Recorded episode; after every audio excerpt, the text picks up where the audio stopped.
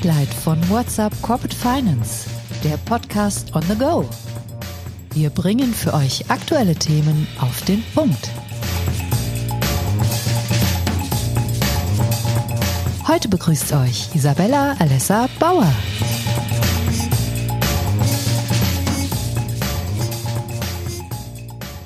Hallo und herzlich willkommen zu Spotlight. Ich bin Isabella Alessa Bauer und ich habe heute ein Spotlight zu einem Thema im Gepäck, das nicht nur Gesellschaft und Wirtschaft beschäftigt, sondern auch im Corporate Finance Bereich eine immer größere Rolle spielt. Nachhaltiges Finanzieren. Impact Investing ist das Stichwort, also Investitionen in Unternehmen, die neben finanzieller Rendite auch positive Auswirkungen auf Umwelt und Gesellschaft erzielen möchten. Mit wem könnte ich mich dazu besser unterhalten als mit Johanna Strutmann, die mit Vidia Equity eines der noch immer seltenen Impact Investing Häuser leitet und mit dem Vidia Climate Fund One gerade einen überzeichneten vorgeclosed hat, der ausschließlich in nachhaltige Geschäftsmodelle investiert. Johanna, schön, dass du da bist. Ja, vielen Dank für die Einladung, Isabella.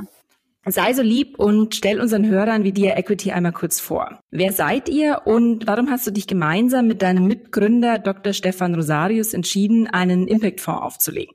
Vidia ist ein thematischer Klima-Private Equity Fonds, den wir letztlich gegründet haben, um unsere Erfahrung als Investoren im industriellen Midcap-Segment der Skalierung von Klimalösungen zu widmen.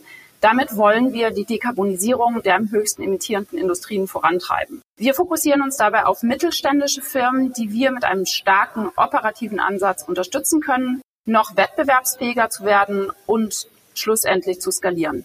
Geografisch sind wir dabei in Dach als auch in den Nordics unterwegs, also genau da, wo wir auch in der Vergangenheit sehr viel investiert haben. Mit unseren Investments zielen wir jetzt sowohl auf Impact Return als auf Financial Return ab, so wie du das gerade erklärt hast. Das heißt, für jedes Investment müssen auch bestimmte klar messbare KPIs erfüllt werden. Wir haben ein Investment, ein Operations und ein Impact Team, die aber sehr eng miteinander verwoben arbeiten und sind mittlerweile 18 Professionals mit Sitz in München. Wenn wir uns unsere Zielunternehmen anschauen, dann schauen wir auf Targets, die über bewährte Produkte und eine klar definierte führende Marktposition haben. Das heißt, wir machen kein Venture Capital, sondern wirklich Buyout. Mhm. Oftmals fehlt aber bei diesen Mittelständlern eben die richtigen Kapazitäten, um effektiv zu skalieren und auch damit die riesigen Marktchancen der industriellen Transformation wahrzunehmen. Okay, ähm, jetzt habt ihr eben euren ersten vorgeclosed. Wir hören gerade aus vielen Richtungen, dass das Fundraising nicht so einfach ist. Bei euch scheint es da jetzt keine Probleme gegeben zu haben. Ihr habt den Fonds an der harten Obergrenze von 415 Millionen Euro schließen können. Inwieweit war auch eure Ausrichtung dafür entscheidend? Ja, gute Frage. Also das Thema Klimalösungen öffnet sicherlich viele Türen, aber das reicht eben nicht. Ähm, entscheidend ist dann wie in jedem anderen Fundraising auch ein starker Track Record und zwar einer von einem eingespielten Team. Denn jeder Investor, jeder LP braucht Returns, da genügt auch die Überschrift Klima am Ende nicht. Ähm, mhm. Aktuell wird relativ viel Geld für Climate- oder ESG-Plattformen eingesammelt, aber nicht immer ist die strategische Ausrichtung konsistent mit der vorherigen Investmenterfahrung. Und ich denke, was bei uns letztlich überzeugt hat, waren dann der Track Record, aber eben auch unser Team, das schon seit sehr langer Zeit zusammenarbeitet und damit auch kein echtes First-Time-Team ist. Und außerdem unser Operations First Ansatz bezüglich Value Creation. Und dann bezüglich Klima eine Strategie, die ganz klar auf einen möglichst großen Climate Return pro investierten Euro ausgerichtet ist. Das heißt, wo Impact und Financial Return zwangsläufig Hand in Hand gehen. Und das als Paket, denke ich, hat am Ende dann überzeugt.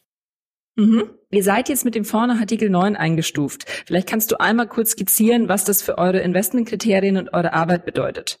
Ja, das ist ebenfalls eine gute und auch recht technische Frage. Ich versuche mich kurz zu halten, weil es da eine große Debatte darum gibt. Also ein Artikel 9 Fonds ist nicht unbedingt gleichzusetzen mit einem Impact Fonds. Ein Artikel 9 Fonds hat zur Voraussetzung, dass man sowohl ein konkretes Umwelt- oder Sozialziel mit seinen Investments verfolgt, als auch nachteilige Auswirkungen dabei vermeidet. Jetzt ist es aber so, dass wenn diese Intention besteht und eben keine nachteiligen Auswirkungen damit bewirkt werden, ist man zwar Artikel 9, aber um ein echter Impact-Fonds zu sein, muss man darüber hinaus im Grunde eine messbare positive Wirkung haben, diese messen und auch managen. Das heißt, auch während der Haltedauer die Wirkungsperformance im Portfolio im Blick haben. Wir sind daher nicht nur ein Artikel 9 Fonds, sondern haben auch wirklich proprietäre Impact-Messmethoden, die sehr genau tracken lassen ähm, anhand unserer Impact KPIs, was unsere Impact Performance ist.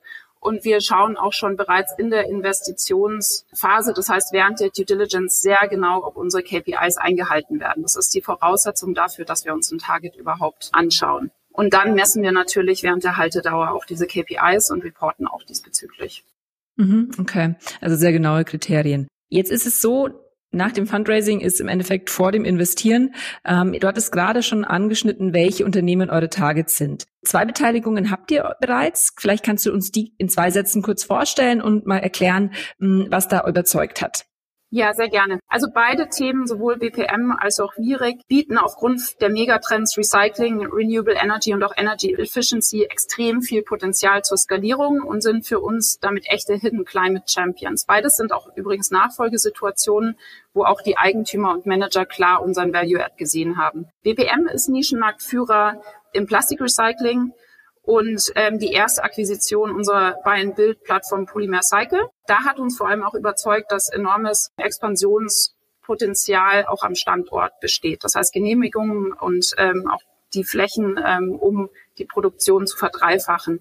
Virek dagegen ist ein führender Dienstleister im Bereich großer Industrieflachdächer, genauer gesagt in der energetischen Sanierung und darauf aufbauend auch in der Installation von Solar- und anderen alternativen Energiesystemen. Insbesondere das Solarsegment wächst absolut rasant aktuell und hier können wir auch bei der operativen Expansion unterstützen. Für uns ist halt immer wichtig, dass durch die Skalierung eines Produkt- oder Serviceangebots auch eine kommerzielle Chance wahrgenommen werden kann. Und diese Kolonialität ist bei beiden Investments absolut gegeben.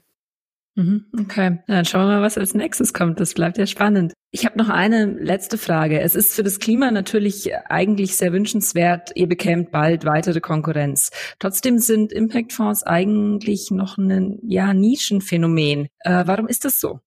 Für einen Impact-Fonds braucht es genau wie für jede andere Strategie Teams mit der passenden Expertise.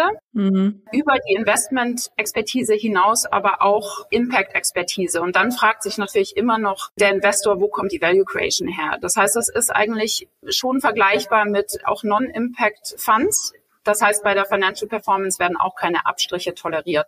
Und einfach nur in Megatrends investieren ähm, aus dem Sustainability- oder Climate-Bereich reicht nicht. Und dann gerät man schnell in die abgegrasten Themen rein oder in overhyped Themen. Und ähm, das bringt am Ende nicht die guten Returns. Und außerdem muss dann noch die Impact-Messung stimmen, sonst hat man es schnell mit dem Thema Greenwashing ähm, zu tun. Mhm. Und auch im Fundraising schauen die LPs da ganz genau hin die werden auch immer sophistizierter und das ist auch gut so. Das bringt uns alle weiter. Aber ich denke schon, dass Impact Investing per se schon lange im Mainstream angekommen ist. Insbesondere der Klimawandel bringt immer gravierendere Implikationen mit sich. Und daher gehe ich auch davon aus, dass das Thema Climate Investing sich immer mehr aus dieser thematischen Nische rausentwickelt. Aber gute Returns gibt es eben nur da, wo die passende Expertise vorhanden ist und man in die richtigen Opportunitäten investiert und dann auch noch eine echte Differenzierung bezüglich der Value Creation vorhanden ist. Na, kann man sich an euch ein Beispiel nehmen. Jana, ich sag vielen Dank. Ich äh, wünsche euch ganz viel Erfolg und ähm, danke, dass du dir die Zeit genommen hast. Ja, vielen Dank. Liebe Hörer, ich sag auch an euch Danke. Schön, dass ihr dabei wart und bis zum nächsten Mal. Musik What's the Angle und What a Wonderful Day von Shane Ivers. www.silvermansound.com